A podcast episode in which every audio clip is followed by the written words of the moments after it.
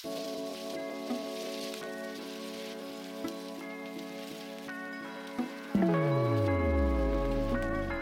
好，欢迎收听由独立媒体报道者直播的 Podcast 的节目《The Real Story》，我是宛如。在这里，我们会透过记者和当事人的声音，告诉你世界上正在发生的重要事情。说到台湾黑熊呢，你可能会立刻想到它被拟人化之后可爱的形象，还有呢，很多一些重要的体育赛事啊，或者是旅游观光都会请它来当一个代言人。而目前台湾黑熊只剩大约是两百到六百只哦，这数量非常的稀少，所以呢，每一次传出有黑熊伤亡消息的时候，往往就会引发舆论的强烈批判。我想。接下来有一个画面，不知道你有没有印象呢？这是去年十二月九号，网络上流传了一个三贴的影片，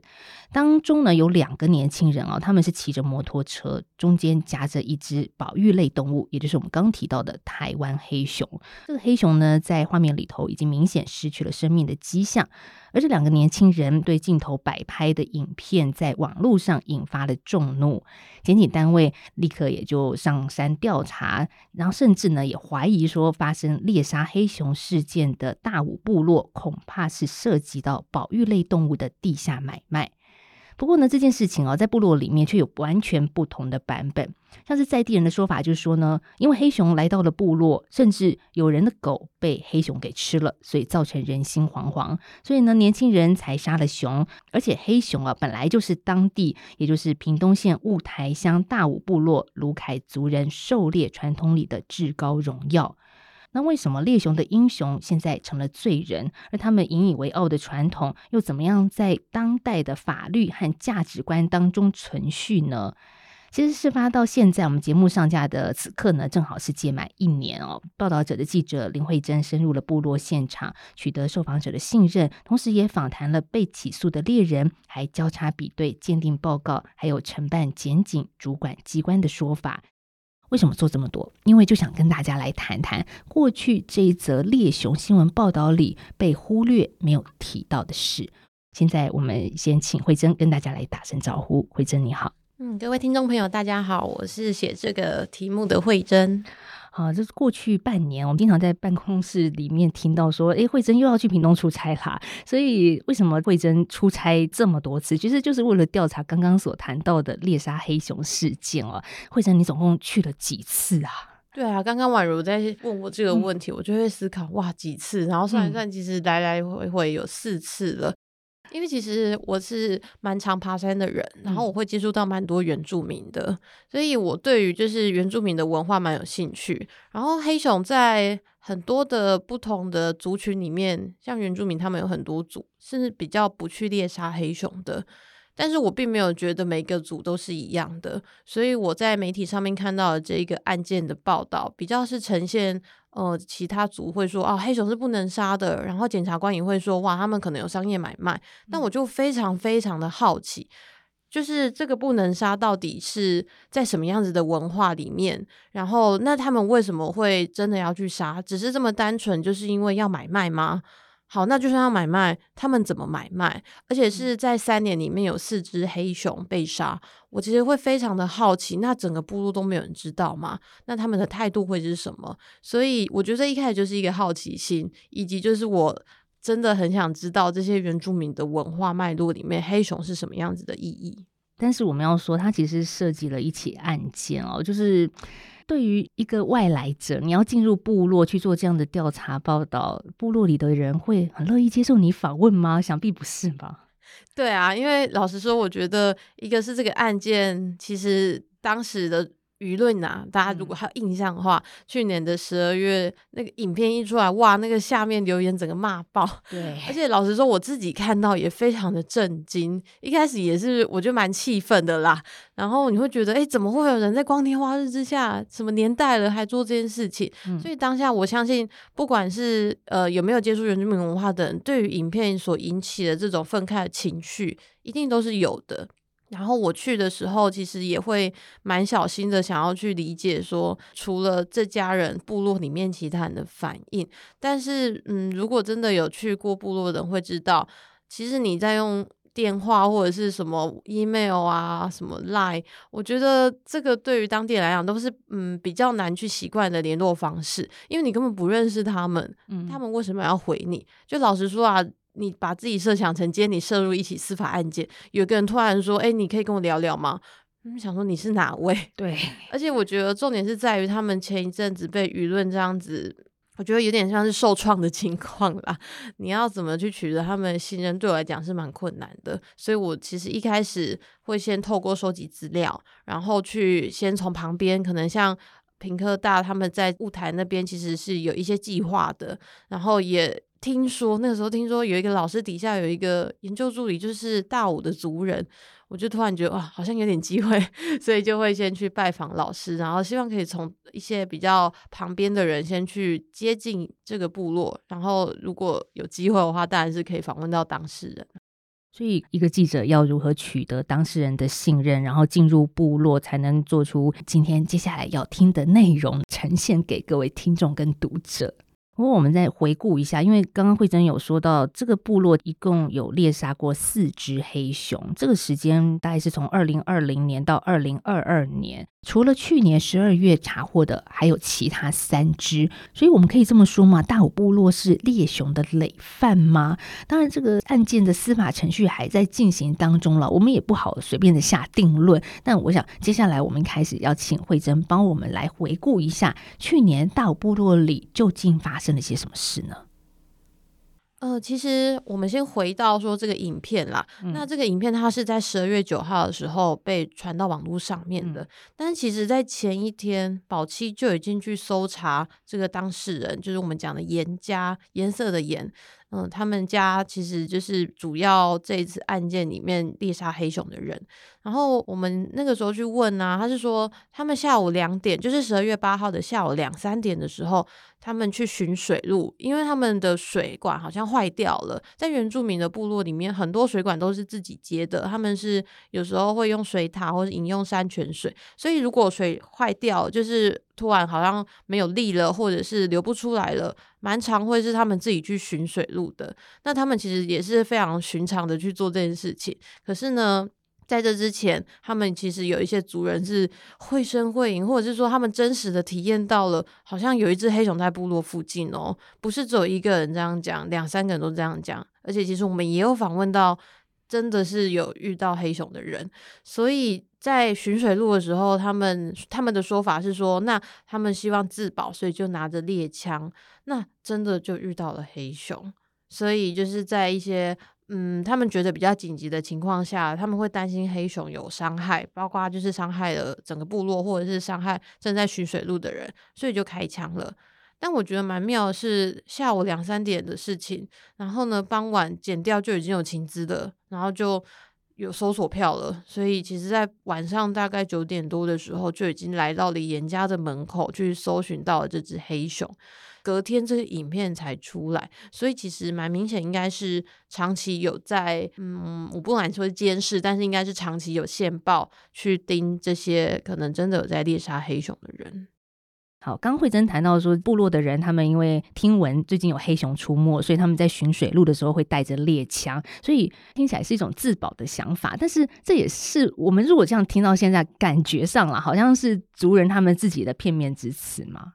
其实我相信。观众的理解一开始可能跟我没有落差太大，我一开始会觉得，哎，是不是你们在狡辩？对，或者是说，哎，检察官已经都有证据了，你们好像就是真的有在买卖啊，或者是你们好像真的已经是三年杀了四只，应该不会是偶然的。所以我跟大家一样，嗯、但是我觉得就是一种怀疑的心情，我就是很想要理解是不是真的这样，所以我去部落里面访谈了蛮多人的，然后我才发现，哇，原来这个说法是完全不一样的。除了一个部落妇女，她跟我说，她其实，在就是事情发生的前几天，她真的是在农田里面，然后是有人打电话跟她说：“你在这边要小心。”因为在你那附近有一只黑熊，就是富人其实本身并不知道，只是就是附近的人有看到，然后去跟他讲，然后他非常非常害怕，他甚至是不知道怎么离开那个农田，是直到后来有人骑机车来救他，嗯，然后他跟我说，他怕到后来好几天都不敢随便出门，然后也有遇到那个有一个村长，前村长，他说他的狗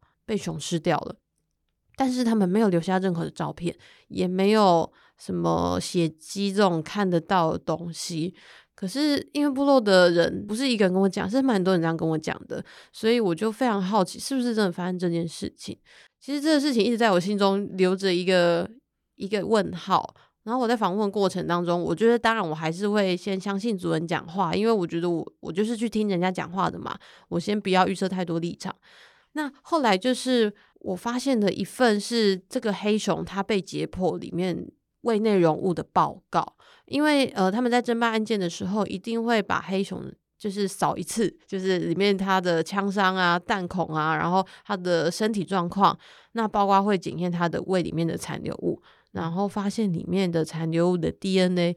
竟然是狗或者是狼，那台湾是没有狼的，所以其实是的确他在生前是有吃狗的。嗯，所以聊到这，我们开始想象一下，假设我家附近啊，如果真的有一只黑熊出没的话，那个心情真的是会很害怕的。对啊，因为虽然他们那里其实生态是很丰富的，但是老实说。他们也没有真的遇过有熊这么靠近部落，就是那个生态丰富是指他们在山区，他们会去狩猎。那这个狩猎，他可能是要走个二三十分钟，或是可能甚至一个晚上。但是你会觉得，哦，那他们还是生活在山上的动物。嗯，但是当今天你发现它可能就在你家门口，甚至是农田附近的时候，我觉得那个恐慌的感觉应该是完全不一样的。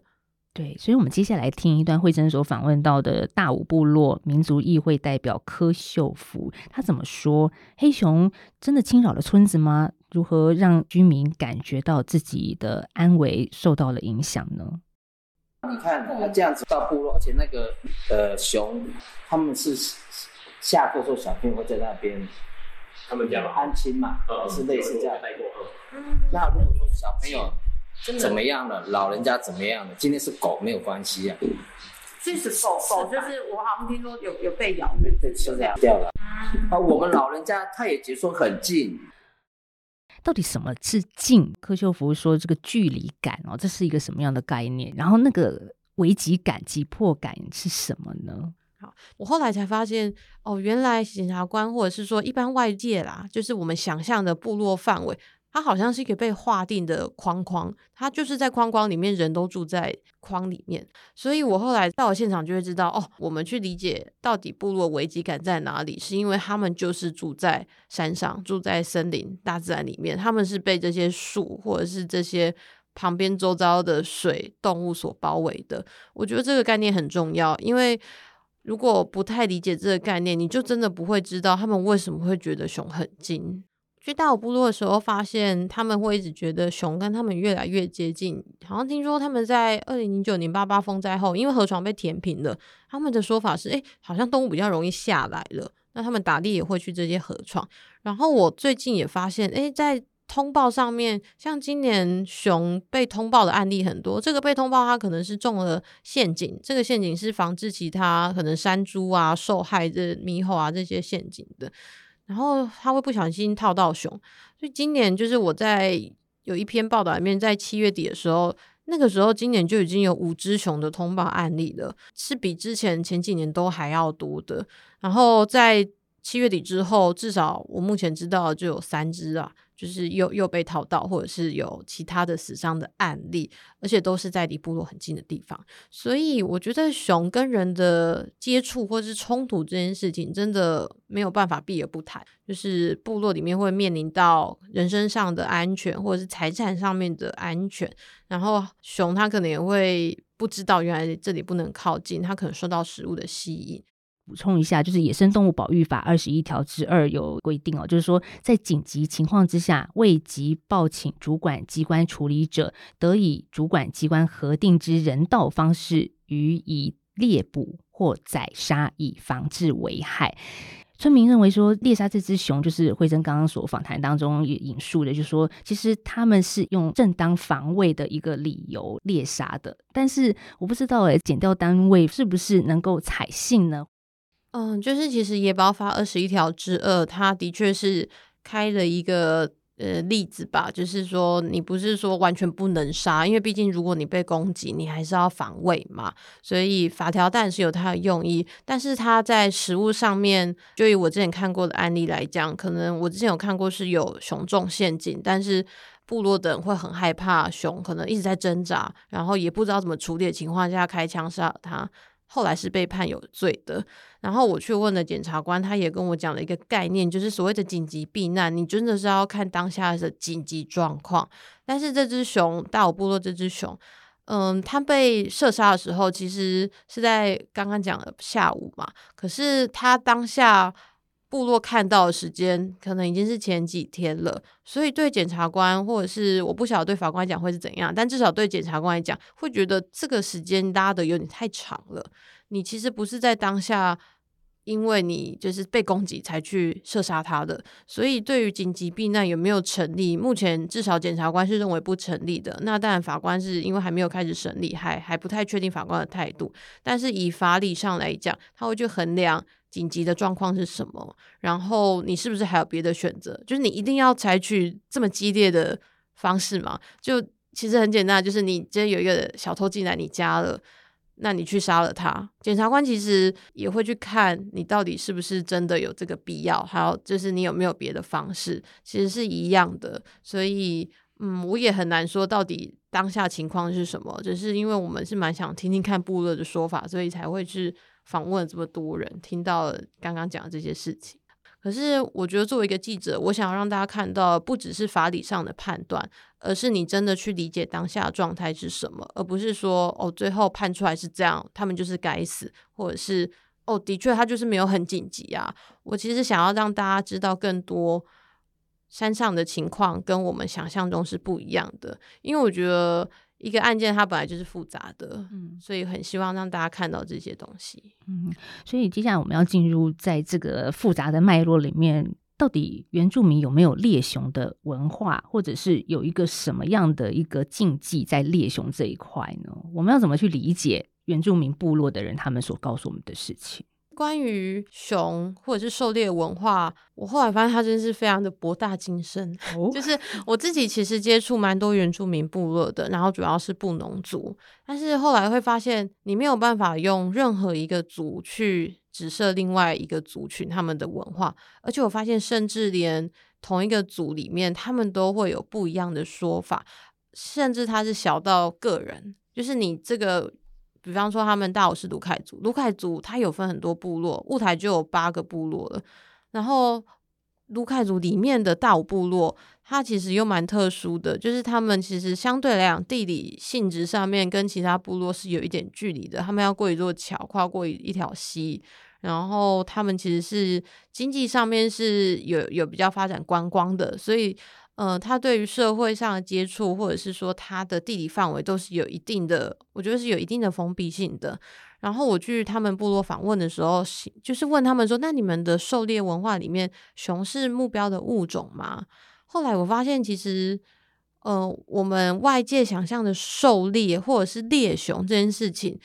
可能跟他们理解真的差蛮多的。我们会觉得他好像是一个很主动的行为哦。我今天就是要上山打猎，我要猎到一只熊，我的目标就是它，我要去找它。但是其实不是这样子，就是他们说的狩猎是指我今天的确是希望去打到一些动物，可是这个动物是祖先赏赐给我的。你在路上看到可能是一只水鹿或者是一只山猪。那你就开枪，然后这表示哦，你今天哦，祖先是有要给你一些礼物的，那你就拿。结果发现了一只熊，那这是不是也是祖先要给我的礼物呢？对他们来讲是这样，没错。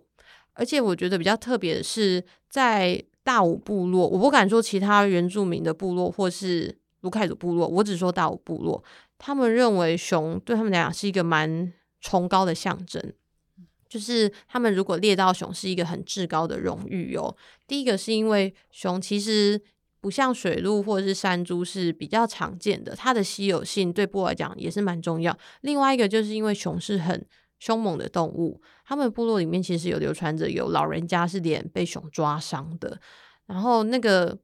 捍卫的这种精神，还有英勇的这种精神，其实是一直在大武部落里面存在的。所以，当一个熊出现在你面前的时候，第一个你当然会认哦，这是祖先给我的礼物。第二个是，嗯，那这只熊，如果我真的有机会去制服它，我是一个英勇的猎人，就是他们给我的。感受跟他们实际上面传统的记录里面，的确是这样子的，没错。就是大武部落把猎熊视为一个英雄的象征，因为熊毕竟是很凶猛难缠的动物哦。如果你真的能够制服黑熊的话，在大武部落里面的文化就是说，你不只是英雄，你还要跟部落分享这一件事情。我觉得分享也是很重要的，他不是自己独享，他是把肉交给领袖分配，然后给长辈或者是鳏寡孤独者，也是一个很重要的分享对象。对，就是当然，它也有分。其实不同动物它如何去分享，在大武部落里面也是完全不一样的。嗯。那我们简单一点来看，就是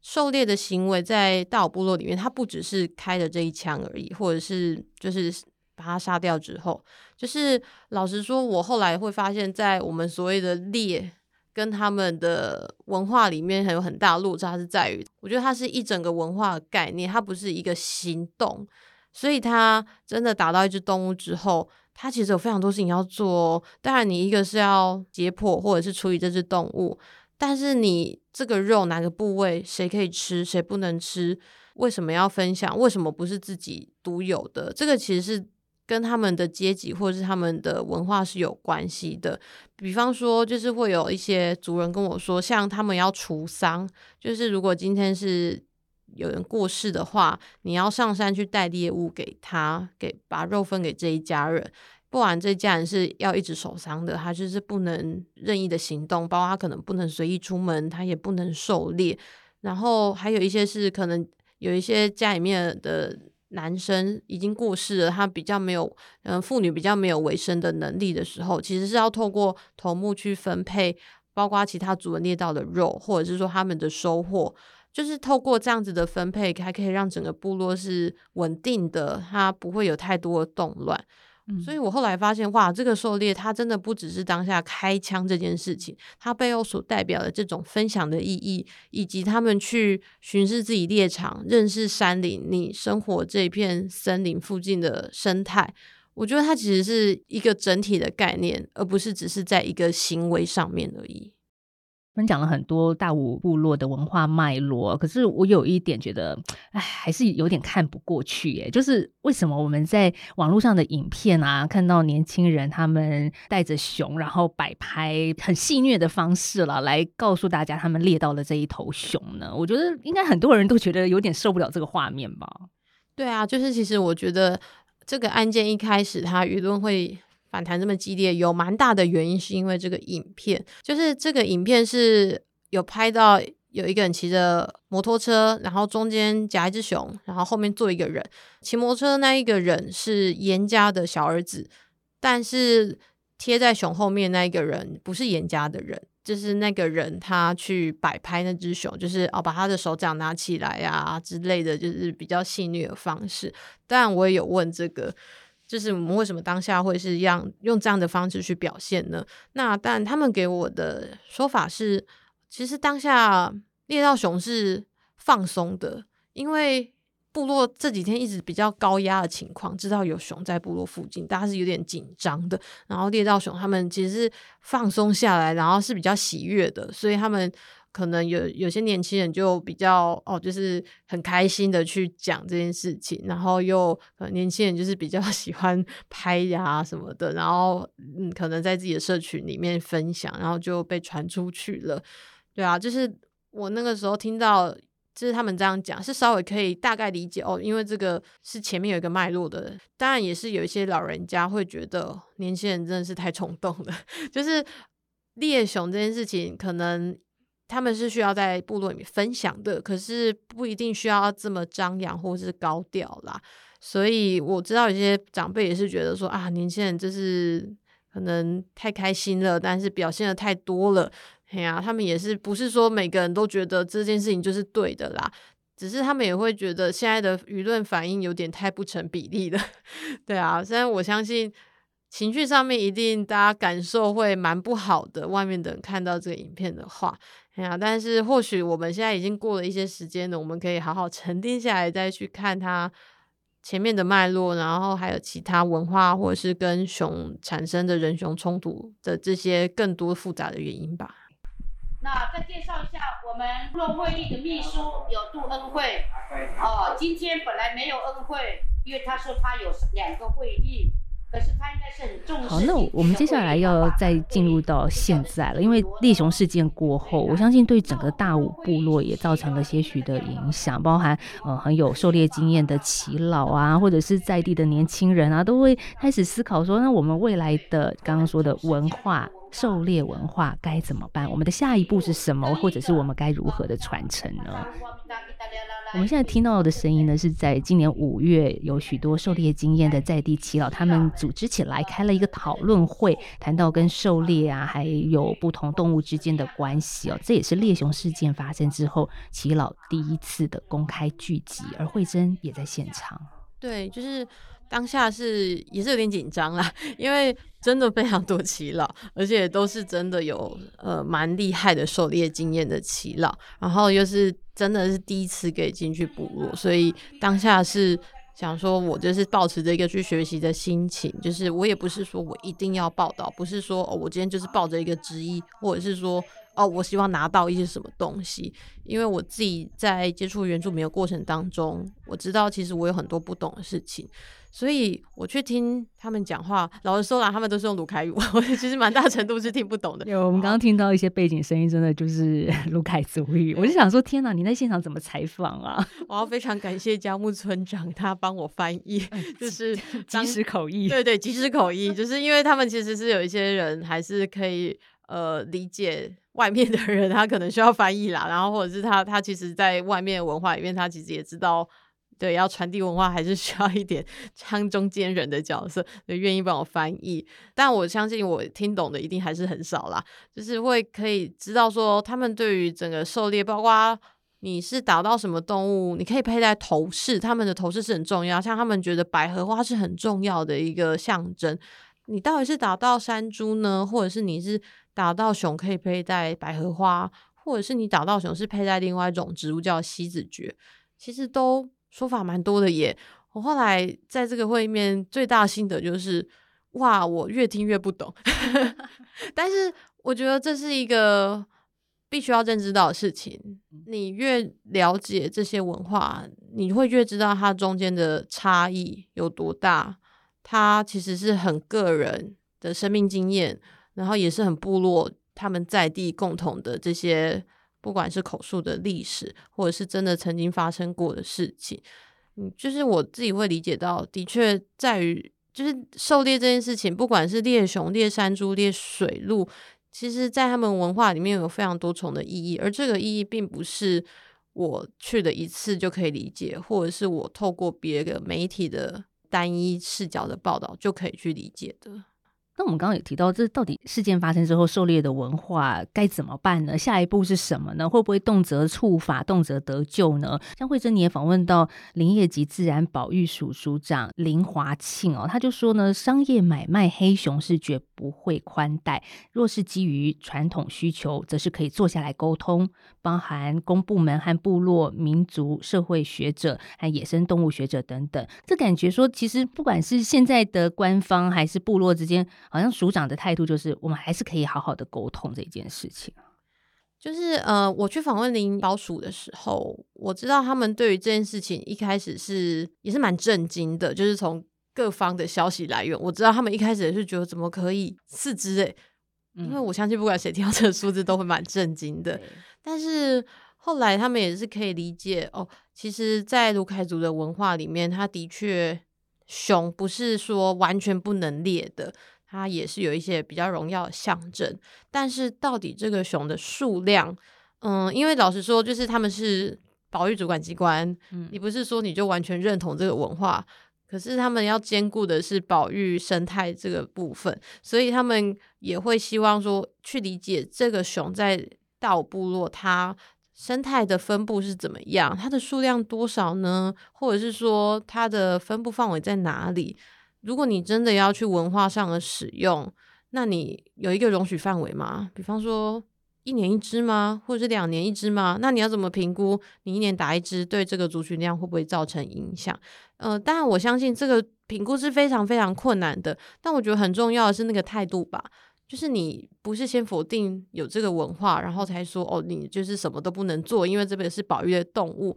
我觉得其实我在沟通的过程当中发现，嗯、族人他也不是完全说我就是不保育，或者是啊，我就是死都要打黑熊。其实我觉得态度也不是这样子的，而是他们蛮希望可以被尊重，他们是有这样子的文化。那在这一点，就是。署长这边其实是可以理解的，所以也不是说完全不能讨论，只是说这个讨论要有一些根据啦，就是刚刚讲的，可能是生态上的根据，然后还有去理解他们的文化的脉络怎么进行，是不是中间有一些什么样子可以折冲的方式？那我觉得我自己看到的部分会是。部落的人，他对于林保署一开始是非常不信任的。我觉得这个是无可厚非，就是当你今天是这样子，可能保期警察一直来你家，一直来部落搜，不是只有搜一一两个人，是传唤了非常多人，可能几十人之后，我相信对于官方或者是说对于政府，你一定会是抗拒的。而且老实说，我有看到他们后来对自己的狩猎是非常没有自信的。就是那个没有自信，我觉得是一个很大的反差。就是他们除了熊，他们其实平常可能自己也会狩猎其他的物种的，因为狩猎在他们的脉络里面，它就是一个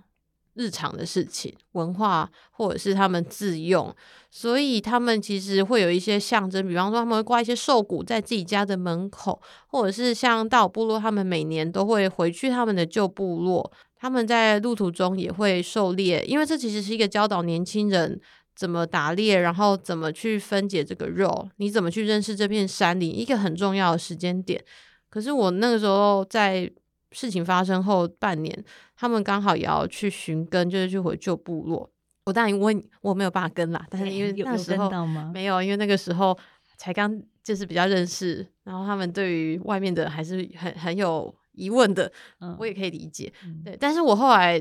再去问了他们寻根的时候，那你们这次有没有狩猎，或者是有没有什么动物？他们竟然跟我说：“哦，我们这次都不敢，我们就是从我们的部落里面带猪肉过去，然后这个猪可能还不是部落自己养的。嗯”哇！我当下非常非常的震惊，因为其实我有跟其他原住民部落回去他们旧部落，我知道在这个过程当中去认识这片山林是很重要的。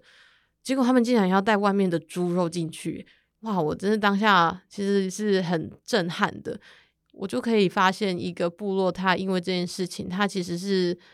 没有办法好好去谈论自己的文化的。他真的也不是只有熊，他其实是很多的知识在里面。可是因为这件事情，当然他嗯有很多因素，可能是舆论啊，或者是他们自己的恐慌、害怕，或者是他们甚至会以为。是不是下一个被吵到的就是我？我是不是家里面不能有任何狩猎相关的东西？所以他们把头骨都收起来了，然后不敢说他曾经打过什么动物，寻根的时候也不敢去狩猎。所以我看到的是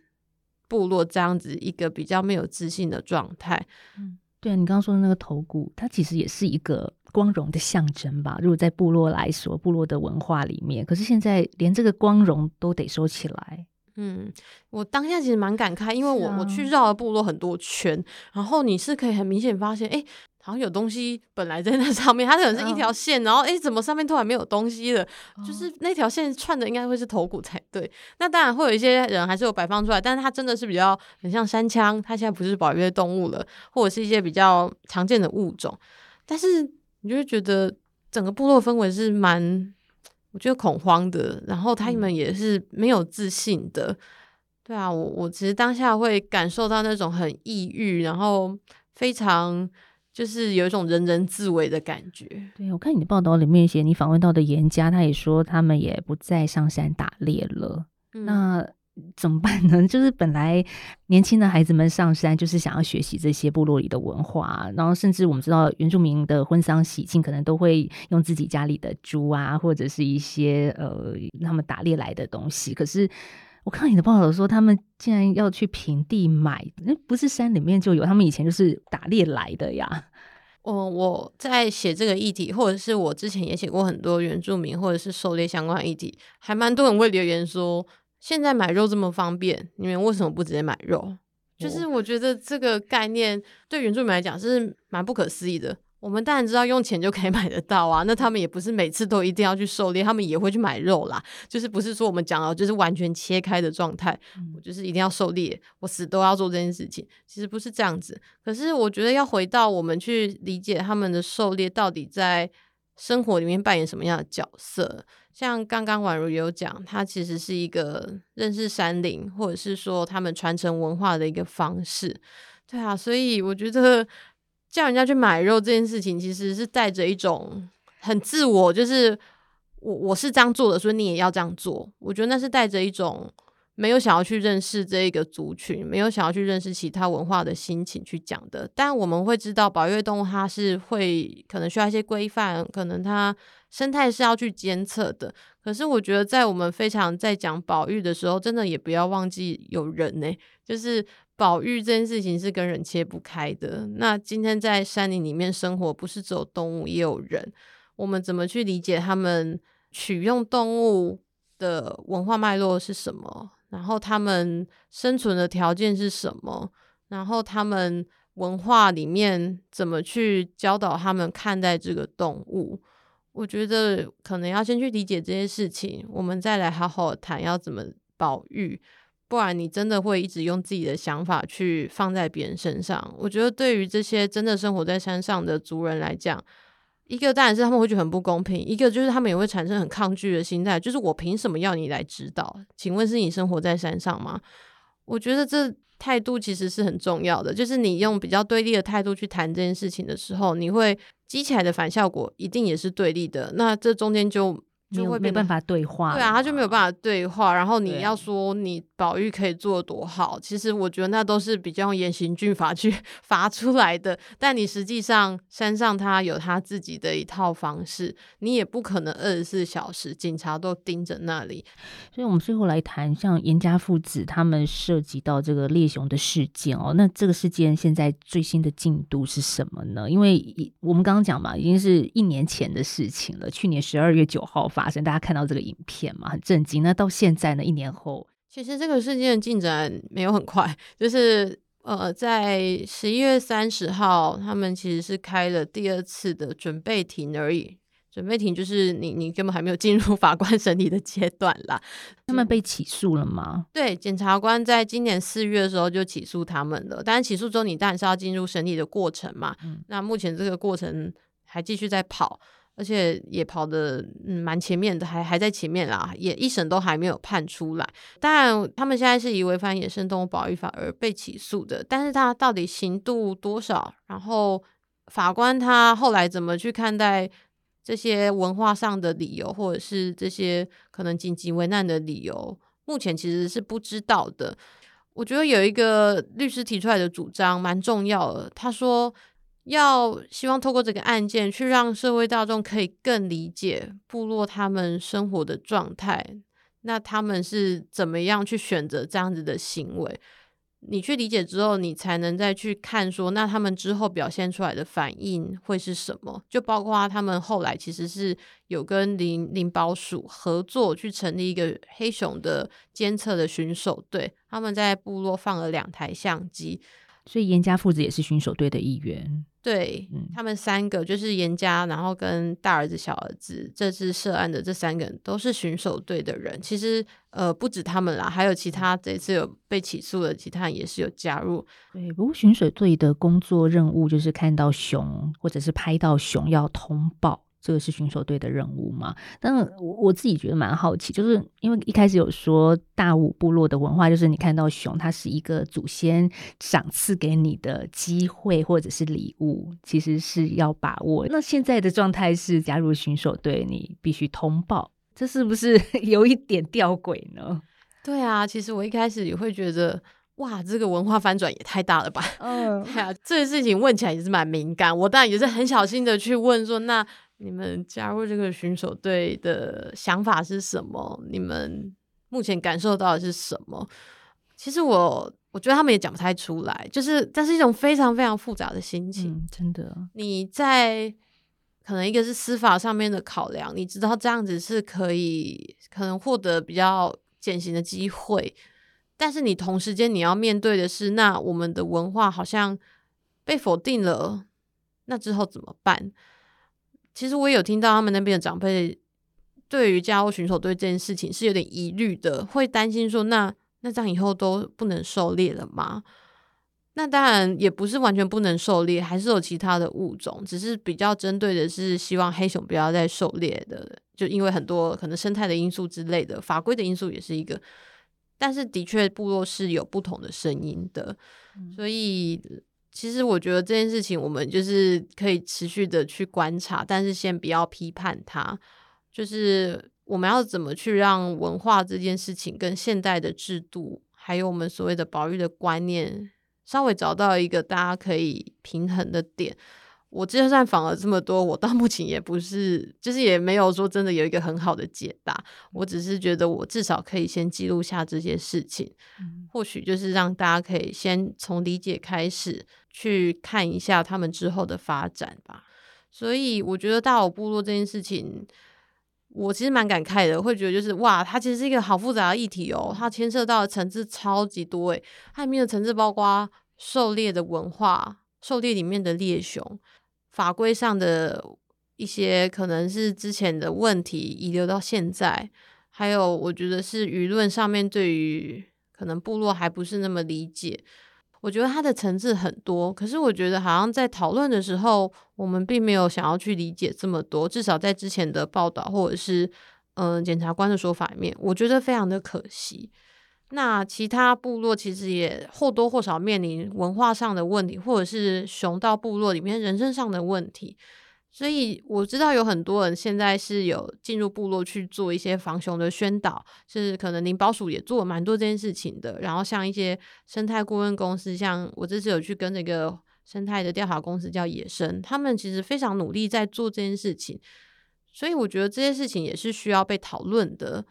可能一个是你去讨论黑熊它的生态的变化，它是不是有真的离部落越来越近？我们有没有一些相关的监测或者是调查去佐证这些事情？好，那你知道了之后，你能够做些什么？包括可能不管是林保署或者是当地的政府机关，你有没有办法去做一些防熊的处置？你刚提到的防熊是什么意思？其实防熊是指说，熊如果今天来了这个部落，包括可能它吃了甜柿，对，就是很多山区的果园可是甜柿啊，或者是其他的果子。熊其实会来吃哦，那或者是有一些狗饲料，或者是鸡舍也也有传出过熊吃鸡啊，或是蜂蜜，因为很多就是山上的那个蜜是就是放在森林里面的，熊都会来吃，这个都有录影存证的。对，真的是小熊维尼的那种熊，真的很爱吃啦。没有，就是 熊真的是喜欢吃蜂蜜啦。所以这些行为你，你你其实已经看到了，然后你也知道说，哦，部落它就是会有这样子的经济需求，它就是会有要放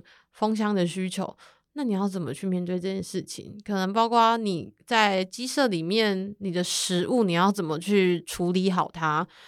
部落它可以怎么样去？呃，比方说狗，你如果怕狗会，就是熊不怕狗，就是狗一直吠它是没有用的。那那你如果担心你的狗有什么人身上安危，是不是你就是在公寮里面不要让它留太久之类的，或者是？呃，食物收好，让熊没有诱因过来。然后真的发现熊来了，那可能有电围网啊，让熊可能有一点惊慌，或者是你周边如果相机有架设拍到熊，是不是当下怎么样去警告主人，或者是村长广播，蛮多措施可以做的。所以我觉得这个事情就不是真的哦，叫主人你什么事都不要做。你就是让熊进来吧，这听起来也是很奇怪啊。所以这中间真的好多事情可以做。对，但是刚刚慧珍讲的几个做法，其实就是在山林里面人与熊能够共存的一些方式啦。也不要让人生有那种恐慌感，然后也让熊能够在它原本的山林开心的活下去。有时候吃点蜂蜜也蛮好的。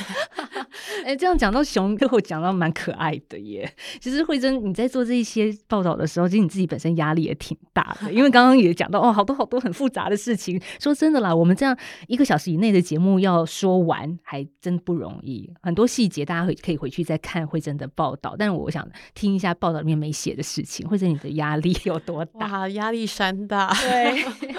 就是因为我我自己知道，就是我们身为一个。非原住民的人，嗯，其实他本身就是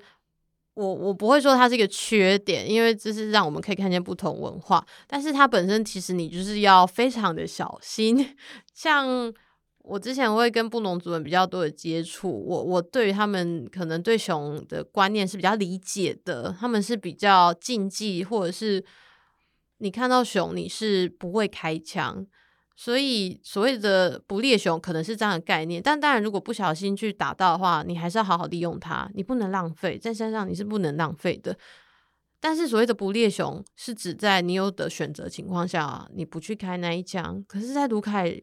我也不能说是卢凯哦，我只能说我认识的目前我知道大武部落的人，他们可能会是你看到熊，你你在一个有有的开枪的机会下，他是会开枪的。我觉得其实这个差异是真的非常细微的，所以我在描述的时候，一个是我要认知到这个是我身边所能接触到的知识是这样跟我说的，就是可能是特定的人、特定的部落有这样子的事情，而不是全部的卢凯族或者是全部的原住民都是这样子。就是这件事情，其实我真的非常小心，因为我在第一时间我也是用我既有的观念，我既有理解到的其他。可能不农族的观念去看这件事情，然后后来才会发现，哇，有点太自大了，而且每个族群又不太一样。对啊，所以这其实会一直需要被提醒。包括我在写稿的时候，嗯、他们其实是还没有真的被判刑的哦，所以在司法上面目前还是没有定论的哦。所以在描述上面要很小心。然后当然你也会去思考，那如果真的有买卖呢？这件事情目前是还没有证据啦，就是没有被证实。然后部落当然也是说是没有买卖的，检察官是有怀疑，但是目前也没有证据。对，但是身为就是写稿的，你一定会有各种可能、各种的想法，所以我在这中间也会有点就是不知道该怎么形容描述这件事情，或者是说会担心，诶，那我今天写了这么多，如果有牵涉到买卖，是不是这个事情？前面我这么这么多的努力，好像就不成立了。我其实会有这样子的担心，我也会担心读者会不会真的哪一天又看到熊被买卖了，我之前写的都白费了。只要熊一被买卖，什么事情都不对了。其实我觉得在看熊这件事情的时候很敏感，因为刚刚讲的它牵涉到国家，我们把它当成一个代表物，然后它又可爱，对我们的保育观念。所以他真的要很小心去谈，我就会有各种的 想法。只是我后来也知道，我没有办法真的这么完整。我我不是要写书，我也不是说要去做一个什么样的硕士博士论文，我只能就我现在知道写出来。我其实不是一个全能的人，但是我我看到这些事情，我想要让这些事情有。更好的被呈现的方式，然后想要促进彼此间的沟通，不管这个沟通是外界的，可能是一般民众，或者是官方的，或者是部落里面的沟通，我觉得或许让这些事情先好好的被理解，它才有。能够沟通的可能吧。我后来是抱着这样子的心情，就是战战兢兢的 完成了这三篇稿子，真的压力山大哎。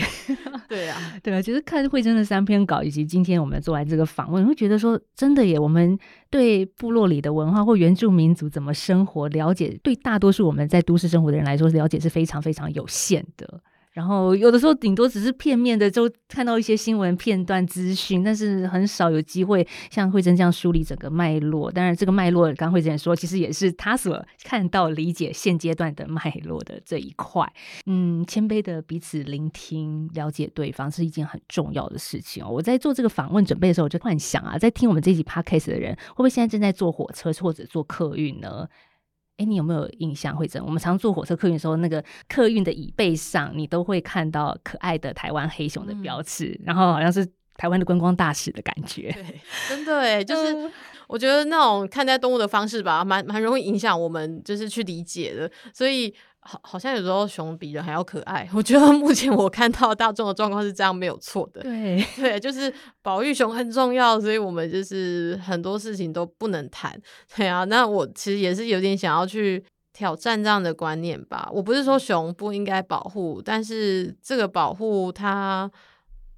并不能只是宣导它可能单一的面向而已啦。对啊，然后我觉得熊其实我自己也蛮想要再去收集多一点资料的，就是我知道是有一些人在研究熊的国族主义，嗯，我觉得这件事情非常有趣，就是从一个比较社会学的观点去看这件事情。当熊的形象它不是只是一个动物，已经脱离它本来的这种生物的脉络的时候，它被赋予好多的意义，它有国族的认同，有你自己对于生态保育的观念，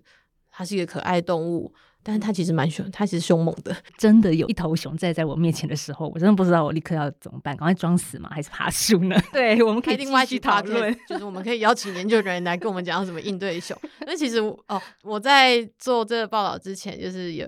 花了快应该是半个月时间，我去了美国黄石国家公园，我有看到黑熊，然后也有。就是去他们的一些熊的保育中心有看到的棕熊，就是我我就是觉得熊在很多国家真的也是蛮重要的议题，包括他们会有熊跟人的冲突更严重，他们熊会吃人的，日本也是，日本最近好多熊吃人的案例哦。对啊，所以在这些国家里面，熊不会被当成是一个可爱动物 是是会吃人的动物。我相信很多听众应该有去日本。有可能会去走一些步道或是国家公园，应该有听到这些新闻，所以我觉得啦，就是我们也不要只是看日本这样，然后回过头还是说熊很可爱，就是还是要有一些正确的生态观念啦。但可爱它可以带来很多的保育上面，呃，可能唤起大家的同情心嘛，然后去做更多的行动，不管是捐款或者是去呼吁，我我觉得它是有一个。